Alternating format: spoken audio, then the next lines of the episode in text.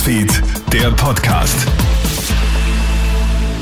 Einen wunderschönen guten Morgen. Hallo, ich bin Clemens Draxler und von mir hörst du jetzt die wichtigsten Updates für den heutigen Vormittag. Bleibt der heurige Winter lockdownfrei? Die Infektionszahlen in Österreich bleiben dramatisch hoch. Ob die Einführung der 2G-Regel und das Comeback der Indoor-Maskenpflicht ausreichen, das bleibt abzuwarten.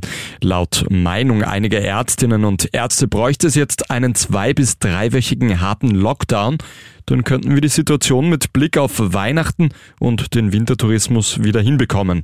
Andere glauben hingegen, dass wir auch ohne Lockdown durchkommen, so auch Umwelthygieniker Hans-Peter Hutter. Es stehen genügend Impfdosen zur Verfügung. Das ist nicht so wie jetzt im Jänner, wo wir auch um die Impfdosen fürchten mussten. Wir haben ein funktionierendes Gesundheitssystem. Wenn all das nicht nützt in einer sehr modernen und reichen Gesellschaft, dann ist für unsere gesamte Welt stehen da die Zeichen auf Alarm.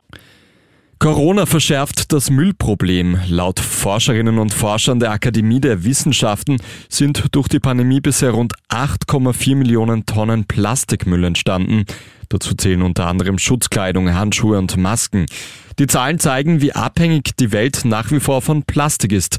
Es muss dringend umgedacht werden und der Anfang wäre mal den Plastikpreis ordentlich zu erhöhen, sagt Umweltschützer und Klimaexperte Erwin Mayer. Das würde zu zweierlei führen. Erstens würden wir weniger Plastik insgesamt in die Welt setzen und das ist absolut notwendig. Und zweitens würden bessere Rohstoffe, nachhaltigere Rohstoffe konkurrenzfähiger werden, die dann auch leichter zerfallen und leichter in den Kreislauf zurückgeführt werden können.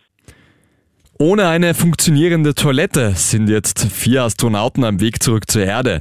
Die französisch-japanisch-US-amerikanische Crew ist gestern von der internationalen Raumstation abgedockt. Doch blöderweise ist die Toilette der Raumkapsel defekt. Die Astronauten müssen daher jetzt Windeln tragen. Das sei suboptimal, sagt etwa die Raumfahrerin Megan MacArthur.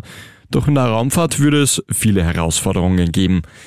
Das war's mit deinem kleinen Update von unserem Podcast.